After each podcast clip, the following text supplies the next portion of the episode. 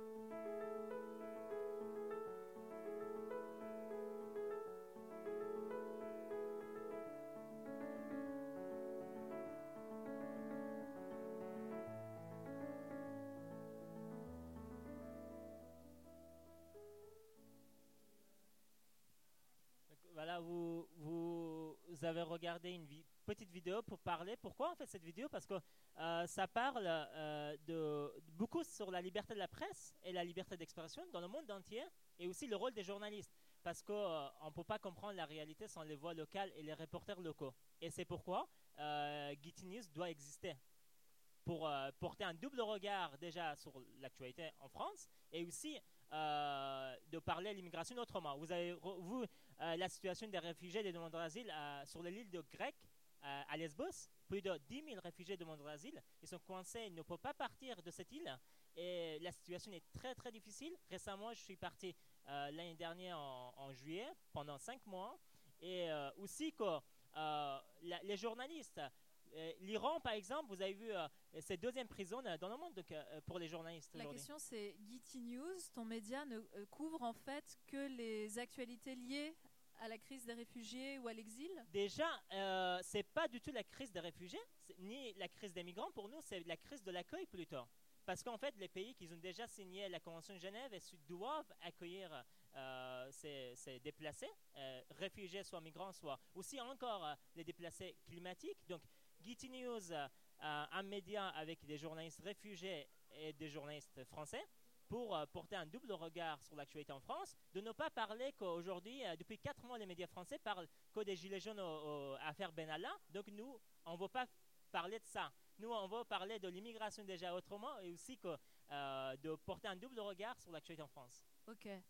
Parler de l'immigration autrement, c'est aussi le projet de Stalingrad Connexion qui veut, prendre, qui veut présenter cette émission de radio très spéciale aussi. Quand est-ce qu'elle a été créée?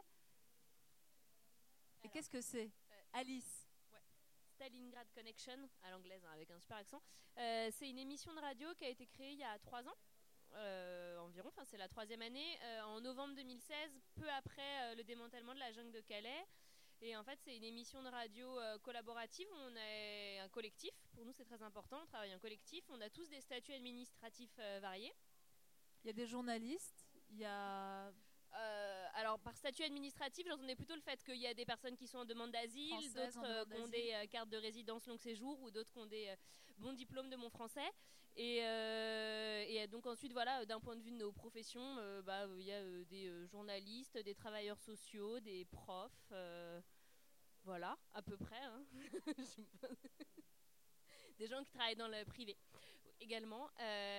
Qui sont tous bénévoles oui, ah oui, oui, on est tous bénévoles. Euh, on est diffusé sur une radio associative qui s'appelle Fréquence Paris Pluriel, qui est une radio euh, associative des types des radios libres qui ont été créées dans les années 80, qui émet à Paris sur le 106.3. Et, et, on a aussi donc une, des podcasts sur Internet. Voilà. Et on, donc on produit une émission de radio maintenant une fois par mois en plusieurs langues. nos quatre langues officielles sont le français, l'anglais, l'arabe et le dari. Euh, après, on n'utilise pas toujours ces quatre langues-là, ça dépend de nos contenus. Et on questionne euh, les problématiques autour des enjeux de la migration, mais surtout actuellement, pour nous, c'est important de produire une réflexion critique sur la politique migratoire de la France qui refuse l'accueil, justement.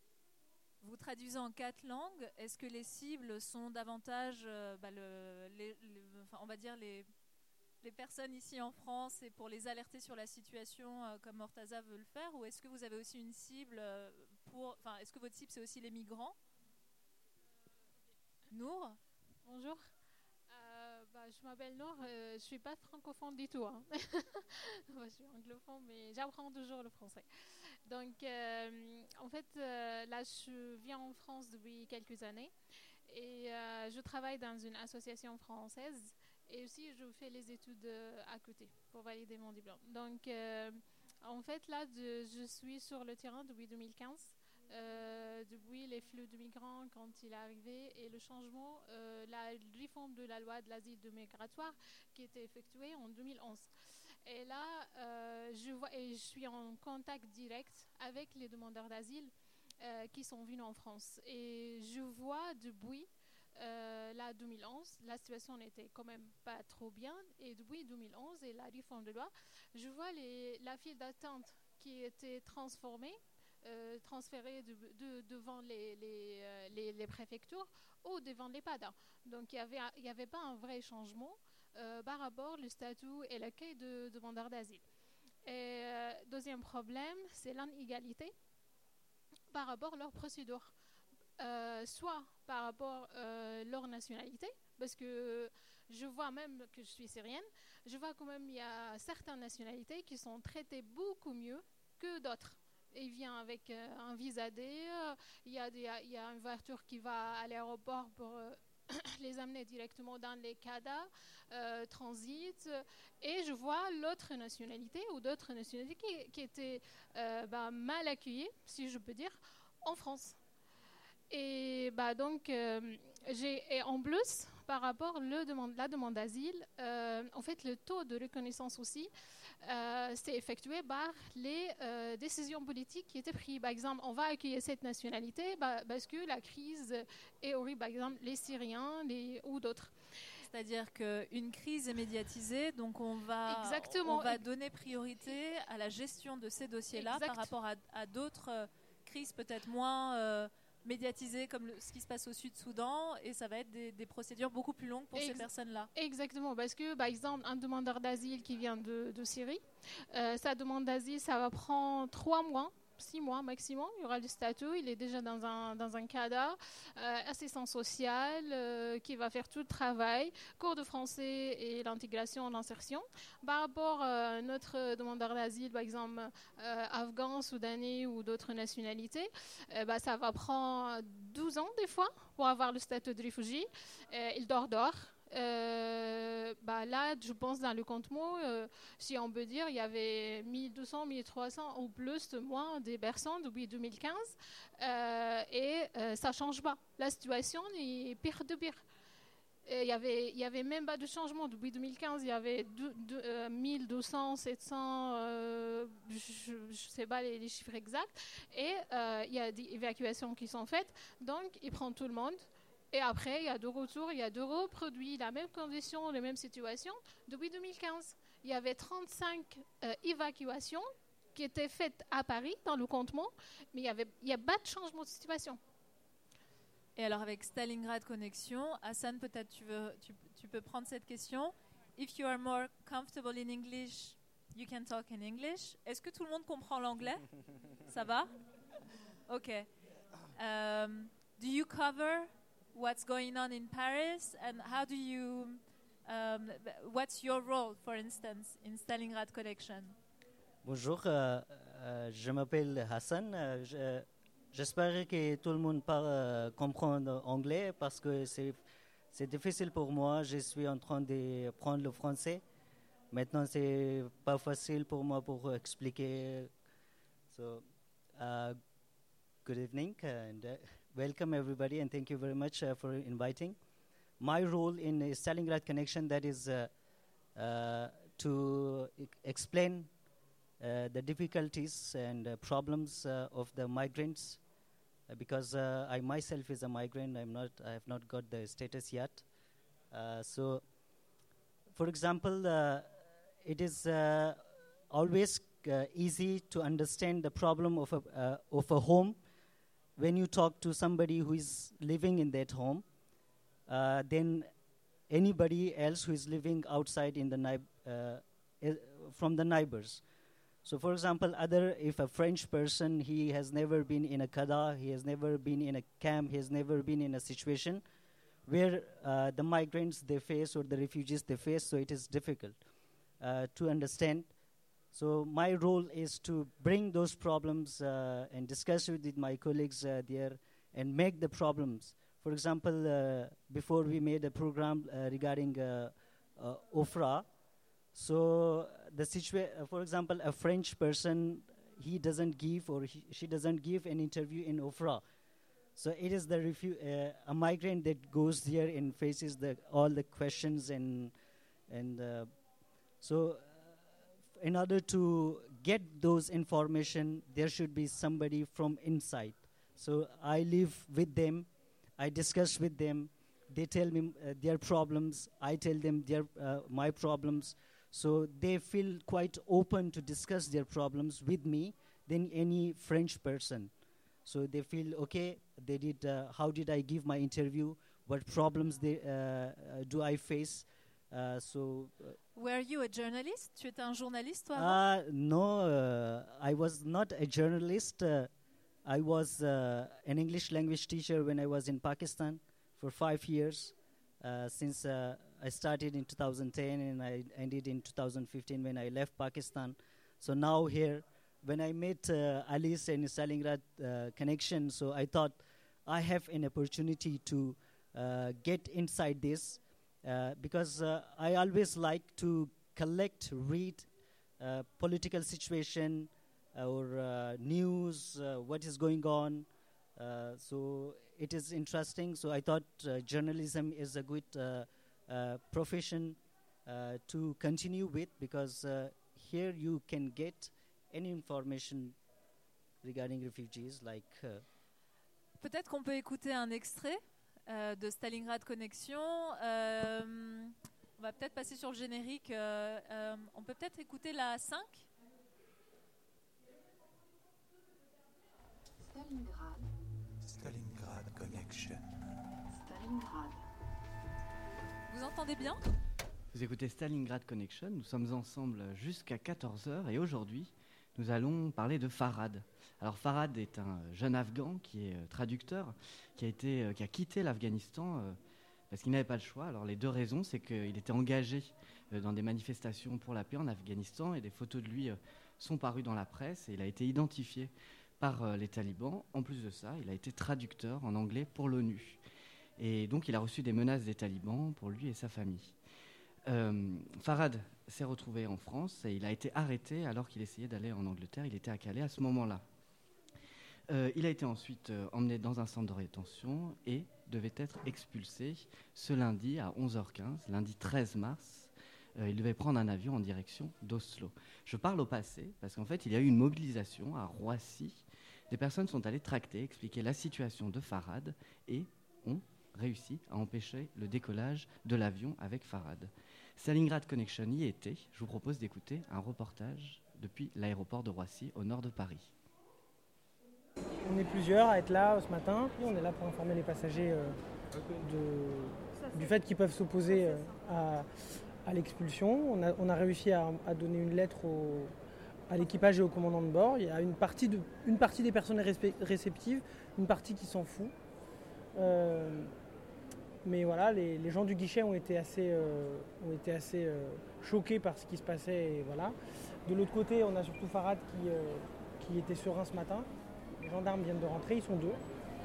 Euh, donc on va voir comment, comment, ça va se passer. On a les, on a les numéros de téléphone de plusieurs, euh, de plusieurs passagers. on, a, eu un extrait euh, sur un, un, reportage que vous avez réalisé sur des expulsions qui se passent à Roissy. Est-ce que le média vous sert aussi, Alice Nour, à alerter, à peut-être créer des mobilisations C'est-à-dire, est-ce qu'aujourd'hui bah. il y, y, a un public qui vous suit et qui vous permet de diffuser et de bah, créer des mobilisations, je ne sais pas, mais d'un exemple très concret, en ce moment, il y a des évacuations qui se passent au, nord de Paris euh, avec la préfecture de police qui euh, démantèle les campements qu'il y a à Saint-Denis, Port de la Villette. Ce matin, c'était euh, c'était où, Nour? Port de la Villette, c'était ce matin, Port de la Chapelle. Et, et, on les relaye, ouais. On les relaye. On, y, était à celle de mardi matin. On a couvert énormément de manifestations. Enfin, pour nous, c'est aussi important, en fait, en tant que médias tel qu'on se positionne, d'être à ces moments-là et, euh, d'y participer autant que de les relayer. Voilà. Il y a la partie militante et il y a la partie relais en fait. Ouais, voilà, tout à fait. Euh, après, euh, enfin voilà, et puis on les relaie sur nos réseaux sociaux où on a fait, ou dans des reportages, ou oui, on relaie ce genre d'information-là qui n'est pas forcément relayé de façon aussi assidue par des grands médias euh, qui traitent des problématiques migratoires.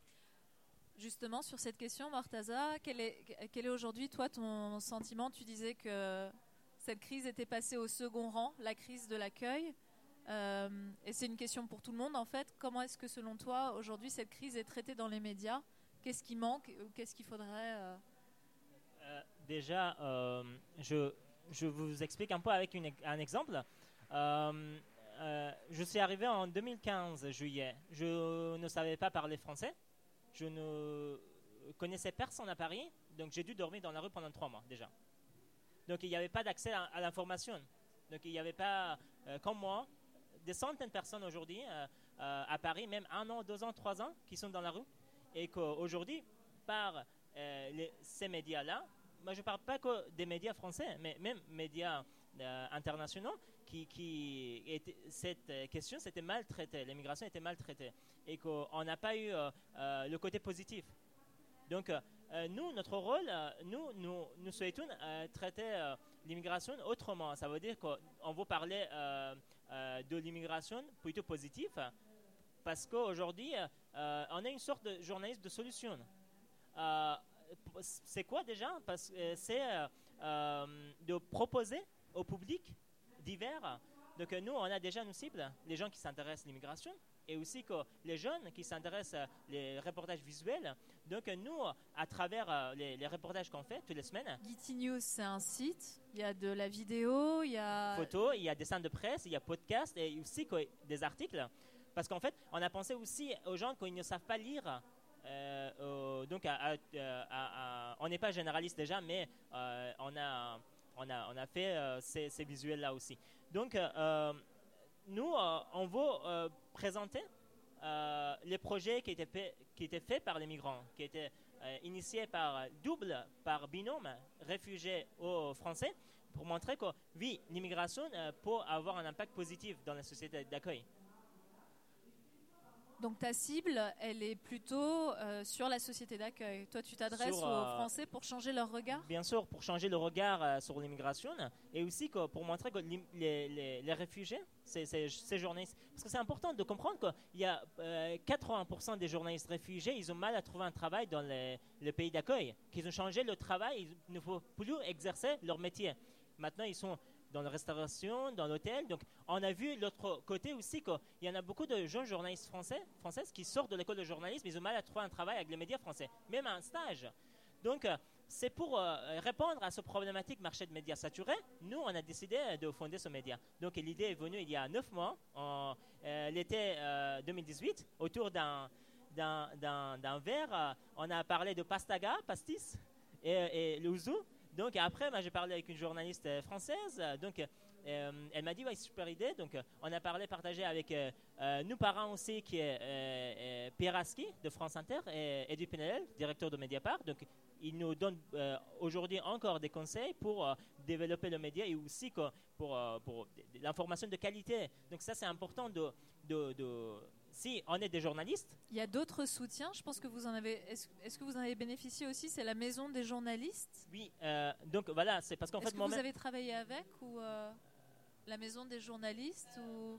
On n'a pas travaillé directement avec la Maison des journalistes, mais il y a plusieurs journalistes de la Maison des journalistes qui sont venus et qui ont fait des émissions avec nous. Oui, parce qu'on a une de nos membres. Qu'est-ce que c'est la Maison des journalistes bah, Peut-être Mortaza euh, euh, pourra le faire mieux que, moi.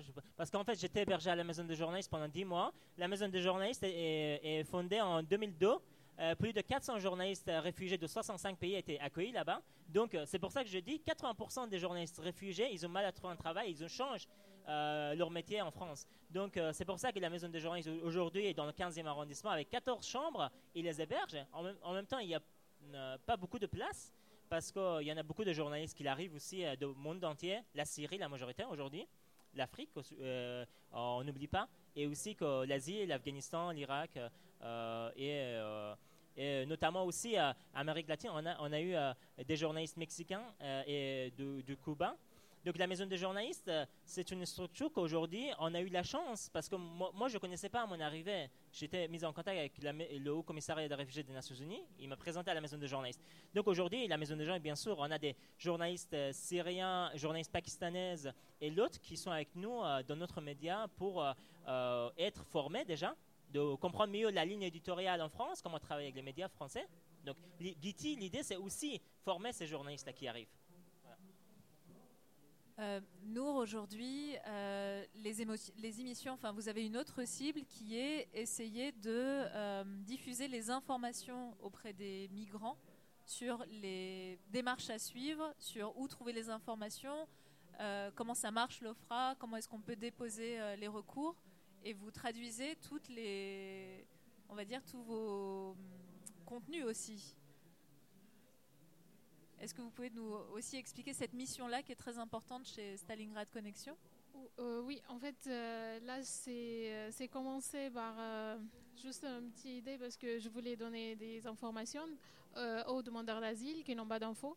et l'info, c'est les travailleurs sociaux, majorité. En France, c'était en 2015, c'est des Français ou des Françaises qui ne parlent pas forcément d'autres langues comme l'arabe ou l'anglais.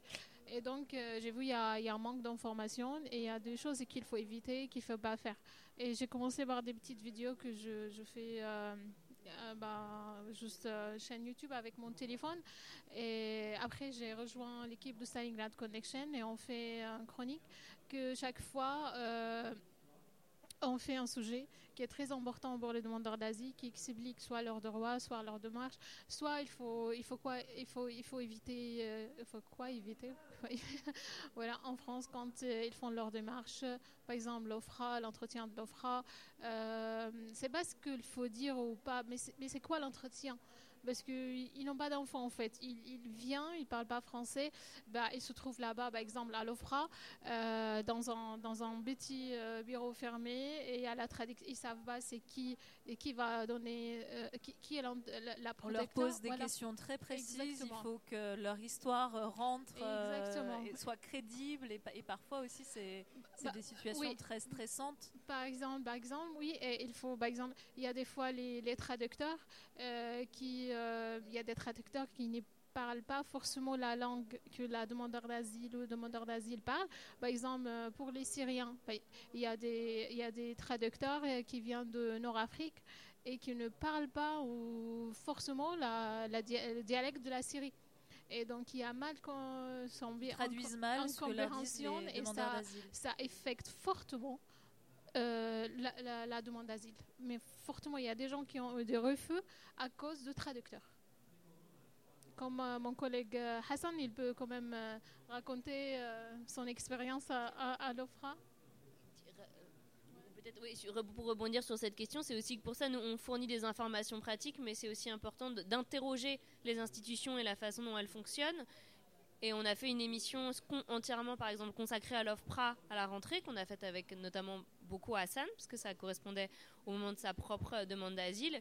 Et, euh, on a passé une heure à vraiment euh, interroger euh, différentes personnes qui avaient travaillé à l'OFPRA, travaillé à l'OFPRA, des récits de demandeurs d'asile, des récits d'Hassan lui-même, pour aussi décortiquer les rouages de ces institutions-là et produire un regard critique sur une démarche qui est souvent très opaque.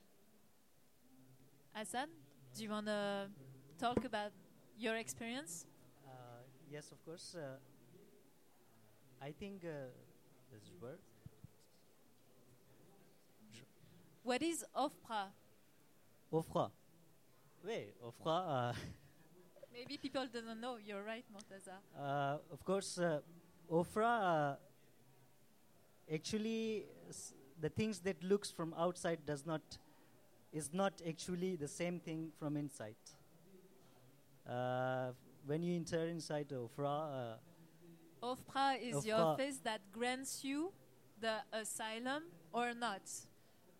Uh, I think uh, the status. Uh, it can and uh, it cannot. Sometimes it does not have the authority to give you.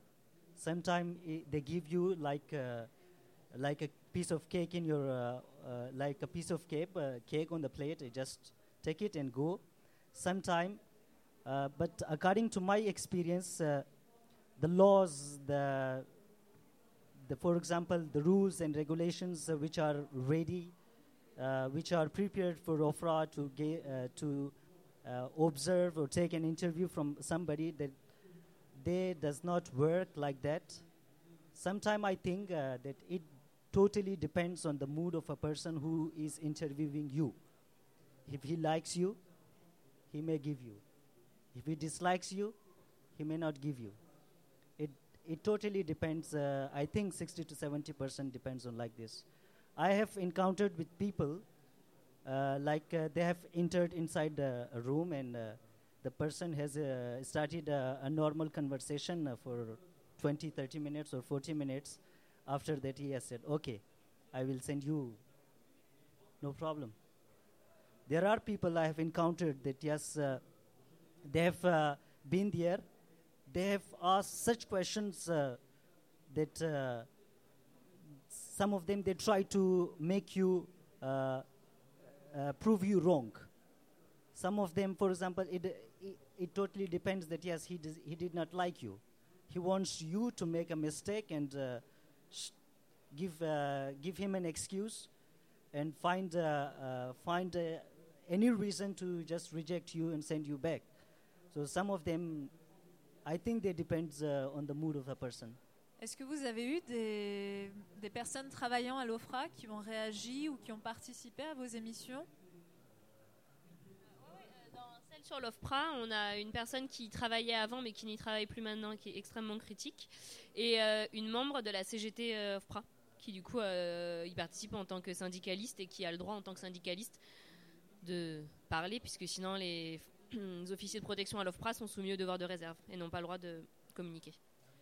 On va aussi prendre des questions dans le public. Je regarde l'heure. Juste euh, pour simplifier, l'OFPRA, c'est l'Office français pour protection des réfugiés et des apatrides qui est né, euh, qui est fondé après la Convention, de Genève, 1951, donc euh, un an après. Voilà.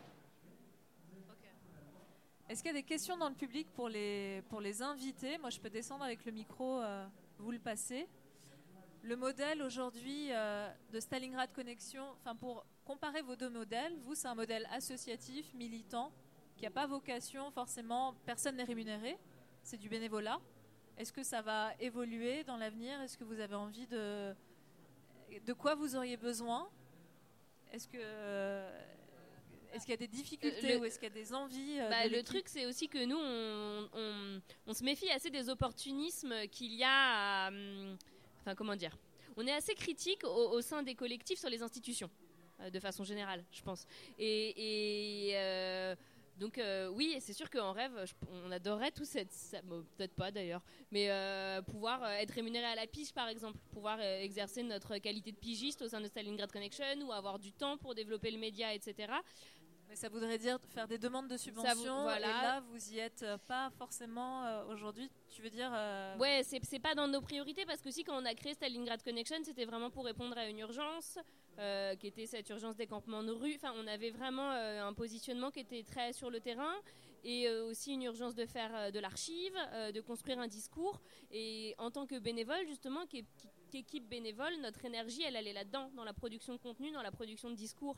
Et monter un média, euh, sachant que les modèles éditoriaux aujourd'hui ont beaucoup de mal à fonctionner quand on voit que dans les médias classiques, voilà, que dans les médias classiques, quand on voit que l'humanité euh, se pète la gueule et demande de l'argent, voilà, trouver de l'argent d'un point de vue éditorial, c'est compliqué. Donc peut-être qu'il faudrait qu'on joue sur d'autres tableaux sur lesquels on n'a pas nécessairement envie de jouer. Je pense pas que c'est une question qui revient de temps en temps en disant ah ce serait génial si on pouvait y travailler à plein temps, mais c'est pas notre priorité. Notre priorité c'est plutôt de produire un discours critique en fait. Et de répondre à l'urgence. Voilà. Nour C'est pas en fait. Euh, euh, je, parle, je parle à moi. Voilà. Et en fait, euh, le problème de l'image de, de réfugiés, euh, migrants dans le média euh, à plusieurs dimensions en fait. Comme euh, Murtaza a dit, en fait, le, le, demandeur d'asile ou les réfugiés, il faut qu'il soit un héros all the time. Donc, il faut qu'il montre. S'il sauve un enfant qui tombe d'un balcon.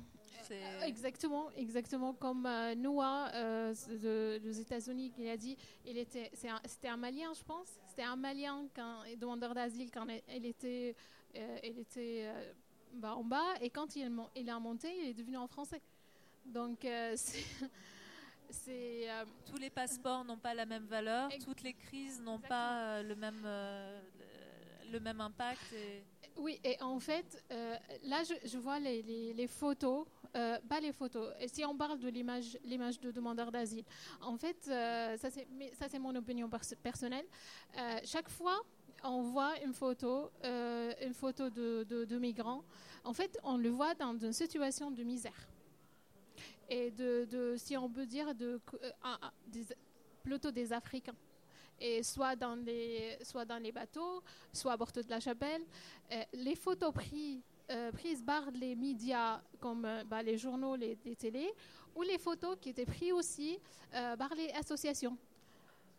Bah, soit les associations, ils voulaient montrer, euh, bah, euh, soit ils voulaient lutter contre la politique de l'État, euh, ou ils voulaient ramasser de l'argent, ou ils voulaient soutien de, de, monde. Et là, on voit des, il n'y a pas de, droit à l'image. Pour les enfants, on voit des, enfants. par exemple, il y avait une, vidéo, une vidéo qui, qui est circulée il n'y a pas longtemps pour un petit enfant afghan euh, qui est dormi dehors à bord d'Aubervilliers. De, et en fait, mais qui a donné le droit pour filmer un enfant comme ça dans la rue? Et aussi toujours en fait, soit pour euh, dire voilà, euh, donnez votre argent, ou soit pour montrer. mais le problème, quand ça rentre dans, dans- l'image de gens, et les migrants, ils sont toujours, ou les demandeurs d'asile, inférieurs aux autres. Ils sont soit non pas éduqués, soit ils, ils viennent pour ramasser de l'argent. Mais l'argent, mais quel argent? C'est 11 euros par jour.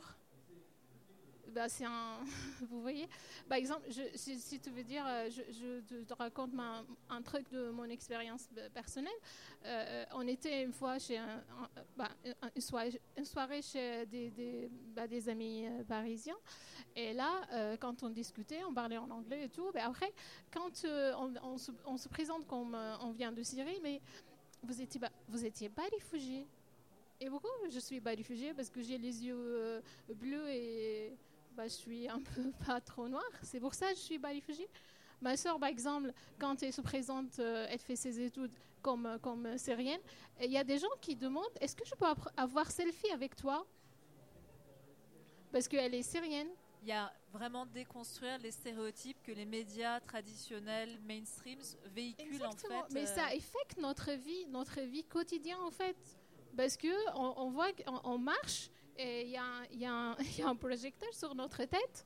Comme euh, euh, Et même les termes, Mortaza, est-ce que tu dis réfugié, migrant, demandeur d'asile Qu'est-ce que, enfin voilà, c'est aussi devenu des mots valises qui sont attachés, euh, comme dit Nour, à des significations très négatives. Si on veut changer ces récits-là, comment est-ce que vous vous y prenez? Déjà, je, je un peu parler de, de- de notre modèle économique de Getty News. Ouais. C'est important. Parce Euh, que toi, tu cherches un modèle économique. Est-ce que tu en vis aujourd'hui? Est-ce qu'il y a des C'est important parce qu'en fait, euh, donc à travers ce mot, après je, je vous expli- explique très vite euh, euh, pour cette question, mais euh, aujourd'hui News qui a été né et, la semaine dernière, mardi dernier, donc notre modèle économique c'est à partir de l'été prochain, ça sera sur abonnement. Bien sûr, c'est l'idée de rémunérer tous les journalistes déjà et que c'est totalement indépendant, c'est un média collectif collaboratif euh, né par les Aujourd'hui, il y a journalistes une réfugiés dizaine de journalistes. dizaines de journalistes, moitié réfugiés, moitié français, de quatre coins du monde. Comme Getty, ça signifie euh, le monde et l'univers. C'est pour ça euh, qu'on a, bah, on a des, des journalistes qui, qui viennent de quatre coins du monde. Donc, euh, donc on, a, on souhaite aussi participer parce qu'en fait, pourquoi aujourd'hui les médias rencontrent la crise financière?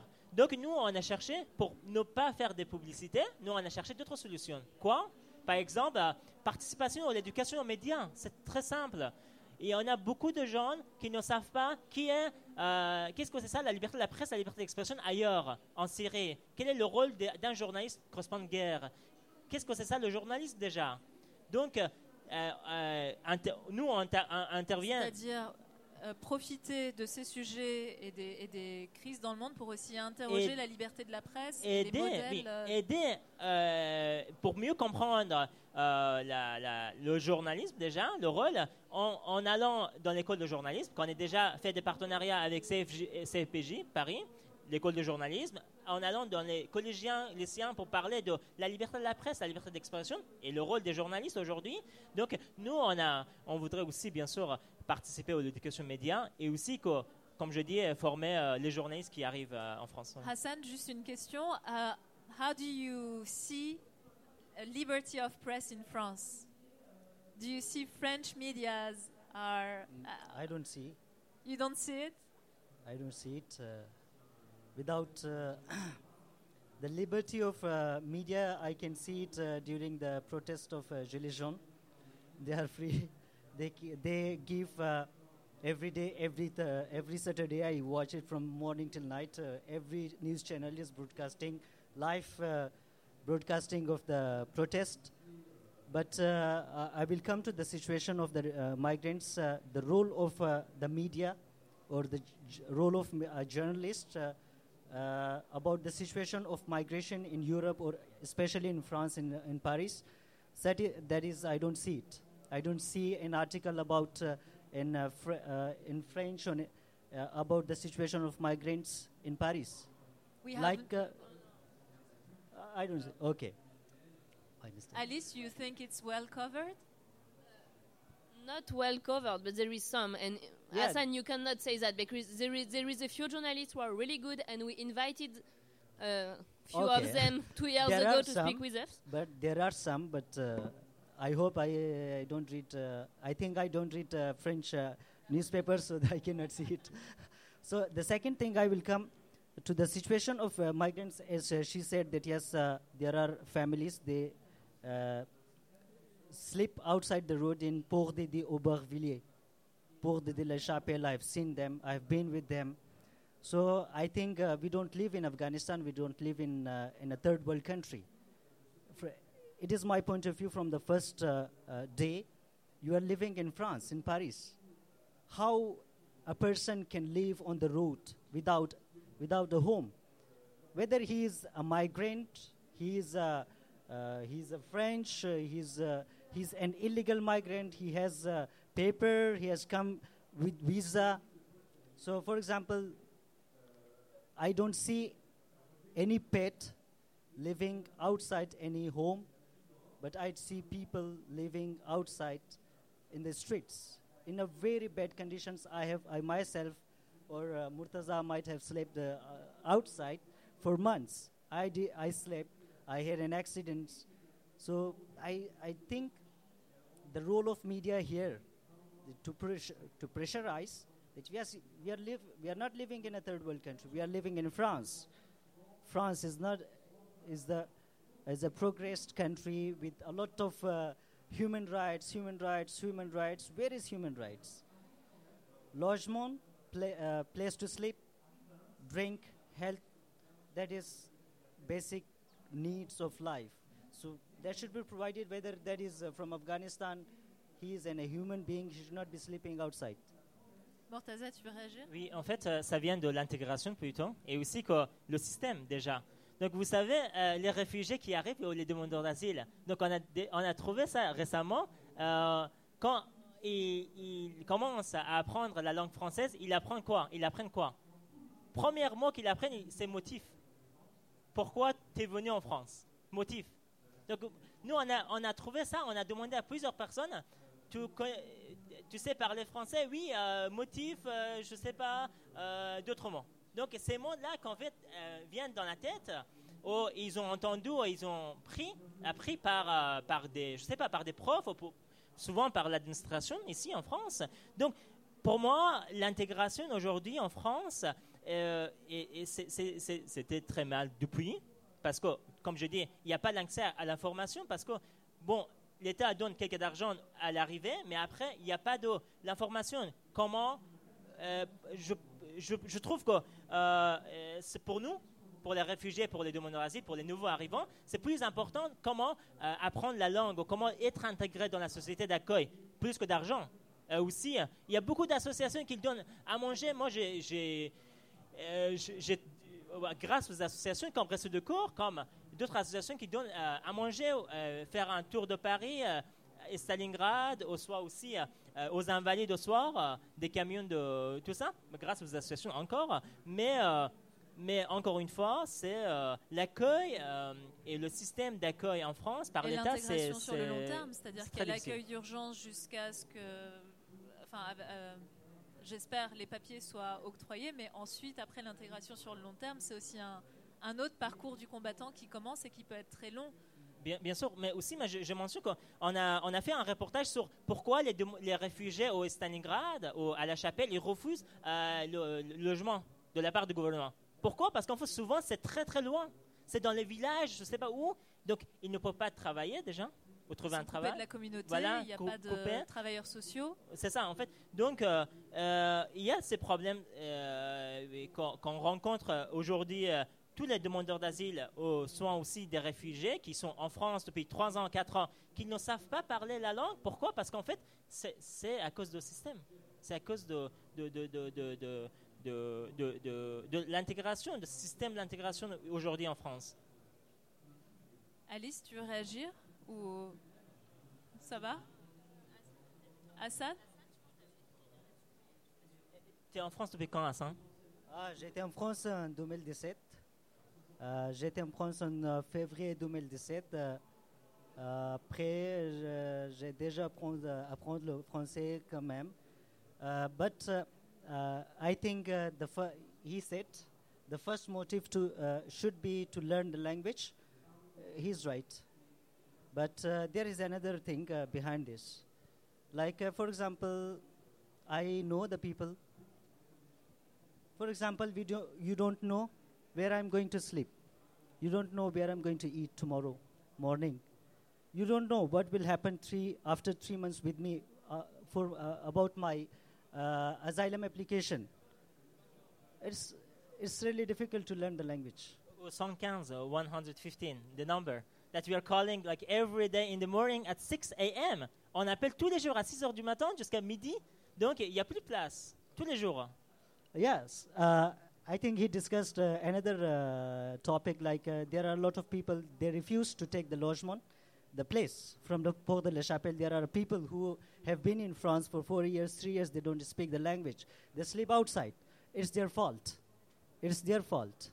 Okay, they did not learn the language, but uh, we cannot put the burden on the refugee. There is, I don't. Uh, for example, I did not learn the language because they they do not provide the facility.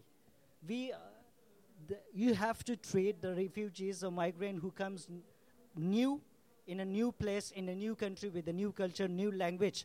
You have to treat him as a like a like a child. You have to give him, uh, for example, if uh, there are free courses, there are associations they give uh, free French courses. I appreciate. I have taken the same courses there. I take uh, now uh, French courses. But the important thing is the government should impose that yes, when you enter in France, you are given a logement. You are. Uh, you have to take French classes. you have to take French classes. For example, if you attend, if you don't attend the French classes, so uh, you will not be given. Uh, uh, for example, ada. You will. Met, so you will for you, language is the first. yes, Should be yes. the first. Language, language should be the first priority for a Are you migrant. taking classes? yes, I am taking. Japon. Euh, Yes. And the second that the the, the there should be for priority for the government to to to Il nous reste them. quelques minutes. Si vous avez des questions, si vous voulez réagir, je descends dans le public et je vous passe le micro. Levez la main et. euh, Non? Soyez pas timide. Nous. Je voulais juste euh, ajouter un truc en fait. Euh, si, si on, si on peut parler du système de l'intégration, c'est pas la c'est pas la faute de la personne qui si, qui ça fait ça fait cinq ans qu'il est là ou trois ans qu'il est là ou dix ans qu'il est là qui apprend pas le français en fait. C'est le système de, de l'intégration lui-même. Le cours de l'OFI, il est pas il est pas bien. Euh, c'est 125, euh, 20 27 heures en fait. Et il met tout le monde euh, dans le même sans, sans, sans truc de niveau euh, de, de comment s'appelle là le, Les niveaux sont différents. les, les niveaux sont différents il met tout les le temps- parcours il met sont tout différents ouais. et, et En fait- selon- et il y a aussi des migrants qui- Exact, qui, ex- parfois n'ont pas été alphabétisés. Donc comment est-ce que comment est-ce qu'ils apprennent le français sans Ça avoir ça, c'est une chose en fait. Euh, le, le cours de français donné par l'OFI, obligatoirement par l'OFI, il est pas bien. Euh, deuxième chose, la personne, la- les majorités de personnes, on, on voit depuis 2017 l'augmentation de, protection subsidiaire, plus que la, euh, réfugié, le statut de réfugié. Euh, la protection subsidiaire, en gros, c'est juste, il donne un- une carte de, de un an et c'est renouvelable. Le problème, la personne, il a juste la carte d'un an. Il a pas de sécu- et il, il, il- il sent pas la sécurité en fait. Peut-être parce que un an, si ça va, ça va aller en Syrie, bah, la- la- les, les États ici va, va, va les renvoyer euh, dans leur euh, euh, pays en fait. Et donc, pourquoi j'intègre en fait? L'intégration demande de pouvoir se projeter dans le pays L'installation, d'accueil, l'installation, l'insertion et être stable, avoir un, un- un logement. Et après, voilà, je vais apprendre la langue. Mais c'est pas parce que la personne il voulait pas. Moi, j'ai jamais vu ça. hein. Tout le monde veut apprendre le français. Tout le monde veut vivre, vivre en France. C'est notre pays. J'ai jamais vu un réfugié, n'importe quel niveau d'éducation, n'importe, il vient de n'importe quel pays, il voulait pas apprendre le français. J'ai jamais vu ça. Mais c'est la politique.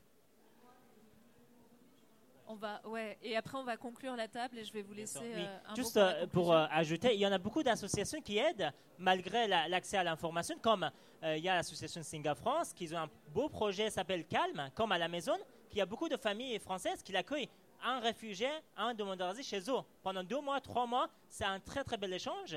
Et aussi qu'à travers, on peut apprendre toujours à avoir un échange. Ici, juste à côté, il y a une très belle initiative qui s'appelle Refugee Food Festival. Qu'en fait, à travers la cuisine, vous allez entendre de, des réfugiés. Vous allez, parce qu'en fait, c'est important que leur voix être entendue et aussi que d'y aller vers eux et les écouter. Et également dire, comme Refugee Food Festival Singa, c'est dans les deux sens, c'est-à-dire, et c'est aussi le message de Giti, c'est le journal positif, c'est-à-dire on a des choses à apprendre où l'échange enrichit. Euh, oui, et, pour parler de, ça, de, de, la crise ou de la guerre, Gilets jaunes, affaire banale. Donc nous, on va parler d'autre chose juste, et juste pour rebondir euh, du coup sur ce qu'ont dit mes collègues, c'est juste aussi que, aussi à notre sens, c'est important de dire que c'est une volonté politique euh, de la part euh, de la France ou même à un niveau extranational de l'Union européenne, avec ce qu'on peut voir comme de politique d'externalisation des frontières, par exemple, de décourager les gens de venir et de, continuer à véhiculer une image comme ça qu'il y a une crise migratoire avec énormément de gens qui arrivent, qui dorment dans la rue, il y en a beaucoup, beaucoup, beaucoup.